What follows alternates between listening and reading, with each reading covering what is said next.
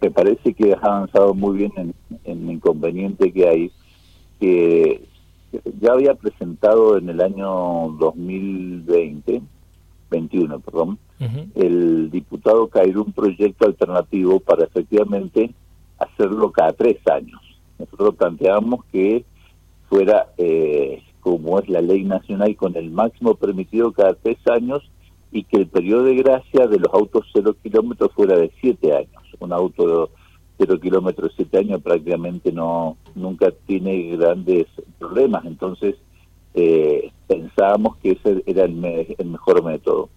Nosotros cuando nos juntamos con el gobernador el primero de diciembre, ahí fuimos a una reunión eh, el bloque de diputados, el bloque de senadores del PRO y el diputado nacional de Malchi, Omar de Malchi y Álvaro Martínez. Y ahí tuvimos una charla bastante intensa con el gobernador, donde el punto más importante de la charla fue la coincidencia en las posibilidades de flexibilizar eh, el actual régimen que tiene la provincia de Rateo, que efectivamente, vos lo has dicho bien, todos los años nos obliga a hacer la revisión técnica.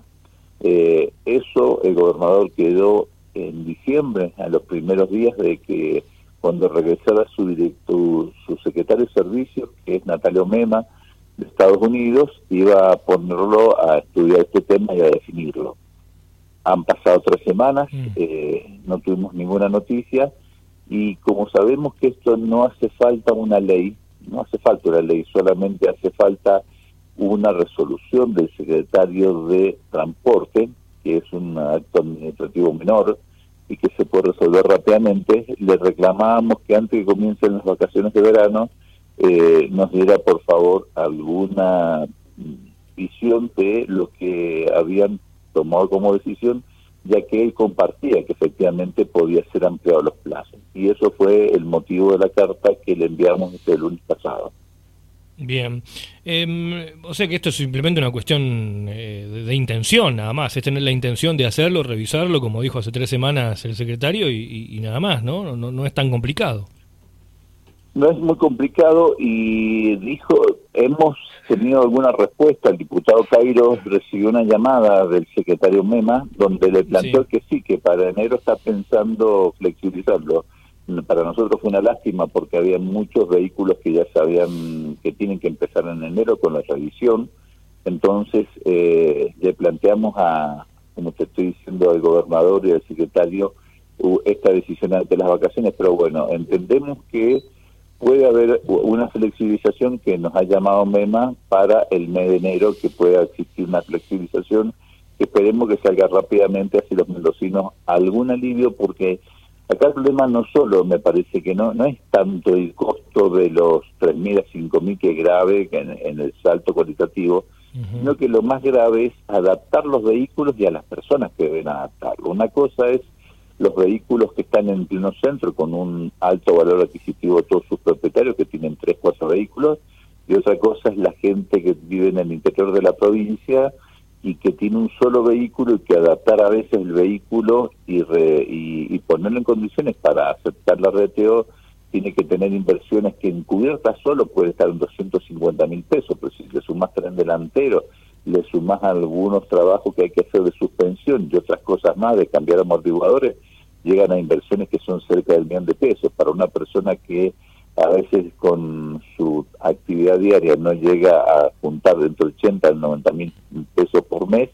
eh, es imposible afrontar estos costos y la verdad que le volvemos a complicar a los más eh, necesitados y, y, aquellos que más tienen que sufrir lo que es su vida cotidiana o esta imposición que estamos seguros que tampoco le cambia cotidianamente los accidentes. Los accidentes no se producen en su gran mayoría por fallas mecánicas de los vehículos, sino que se producen por imprudencias humanas y en algunos casos por exceso de alcohol. Sí, bien. Bueno, esto último que usted dice es totalmente cierto, ¿no? Hay, hay números, pero por, por sobrevalía, ¿no? con respecto a, cómo se producen los accidentes y que tiene que ver más con una cuestión de educación vial que por desperfectos de los automóviles. En esto que usted decía de, complicarle, realmente se le complica, por ejemplo, a, mucha gente que es trabajadora, ¿no? que utiliza su vehículo para, para trabajar, para, para hacer, mm, no sé, reparticiones de, algunas cosas o, simplemente tiene que trasladarse a su trabajo.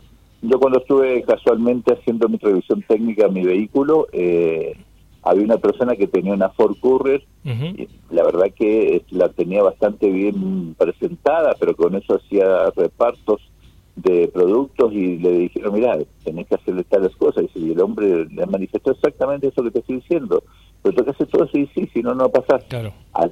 pero no puedo hacer, entonces tengo que parar de trabajar. Y bueno, para, eso fue, no sé qué sé, pero no te podemos aprobar el RTO. Creo que eso es el punto por lo cual pedimos transitoriamente una reconciliación hasta que la situación económica pueda cambiar, porque los valores de los repuestos, al estar cortada la importación, también es muy difícil. Entonces, te cobran cualquier cosa en repuesto. Entonces, empieza todo, no es un periplo solamente de ir a hacer la cola. El periplo es adaptar el vehículo de, de la gente trabajadora más complicada que tiene que dejar de trabajar y eso es lo que hemos planteado y por eso solicitamos esta reconciliación. Totalmente. Estamos hablando con el senador del PRO, Rolando Baldazo. Hablamos sobre cambios en la RTO que ellos están pidiendo. Y bueno, no solamente son ustedes los que están pidiendo el cambio, esto se ha visto de diferentes voces, de diferentes lugares. Hasta se ha pedido en algunos sectores que esto se suspenda, que se pase algunos años más adelante hasta que se más o menos acomode la economía. Rolando, yo le, esto es una idea, ¿no? Lo venimos hablando a veces con nuestros compañeros. Por allí el Estado, quizás eh, provincial, ¿no? En este caso eh, está bien, bueno, sí, puede poner todos los argumentos con respecto a la RTO, supongamos que, se sigue haciendo. Eh, en el caso de esta persona que usted nos dice, por más que se haga un cambio, igualmente entraría en el, caso de tener que hacer la RTO. Pero mm, existiría la posibilidad, por ahí estaría bueno, ¿no? Que el gobierno provincial pueda generar, no sé, una línea de crédito para aquellas personas que puedan hacer la RTO, darle una mano, darle la posibilidad, porque estamos hablando de gente que quiere seguir laburando, no es alguien que dice, no, no quiero hacerla quiero hacerla, pero bueno, ¿cómo hago? ¿De dónde saco el dinero? Estás por poner una, un temita que creo que hay que considerarlo dentro de los esquemas que hay para el año que viene. Me parece un tema legislativo a poder trabajar con el Ministerio de Hacienda me, parece que, es lógico lo que estás planteando. Claro, por ejemplo, no sé, se hacen un montón de créditos, se dan créditos, no sé, en, cuanto, salvando las distancias, ¿no? Con los Activa 3, Activa 4, quizás dar la posibilidad para aquellas personas que quieran comprar cubiertas dentro de la provincia, eh, o cubiertas nacionales, o, hacer algún arreglo mecánico. Creo que es, que es algo interesante que podría sumar ahí. Creo que la gente lo haría, ¿eh? creo que la gente optaría por eso porque no creo que la, mayoría... Hay, un tema hay un tema que el, valor de los autos usados también está desquiciado para hacer las transferencias, para hacer todo lo que son los trámites, entonces eso también hace que muchas veces alguien cuando quiera cambiar un auto dice, pero la verdad que tengo que pagar todos estos valores de transferencia, hay veces que suman el 10, el 11% entre impuestos provinciales y valor de transferencia nacional lo que cuesta cambiar un auto, entonces también eso compira con que la gente vaya mejorando sus modelos. Claro. Bueno, senador, eh, bueno, esperamos, ¿no? Esperamos que en las próximas semanas tengamos noticias del secretario de Transporte y que podamos tener este cambio, por lo menos como para, para ya saber que se está escuchando, ¿no? De parte del gobierno. Bien, sí, sí, estamos, nosotros estamos confiados en que así va a ser, porque eso fue la última charla que tuvimos esta semana después de la casa. Bien. Senador, muchas gracias. Le mandamos un abrazo y feliz año. Igualmente, y feliz año y espero que hayan pasado muy feliz Navidad a todos ustedes y todos los oyentes de Radio TV. Gracias, gracias. Abrazo grande.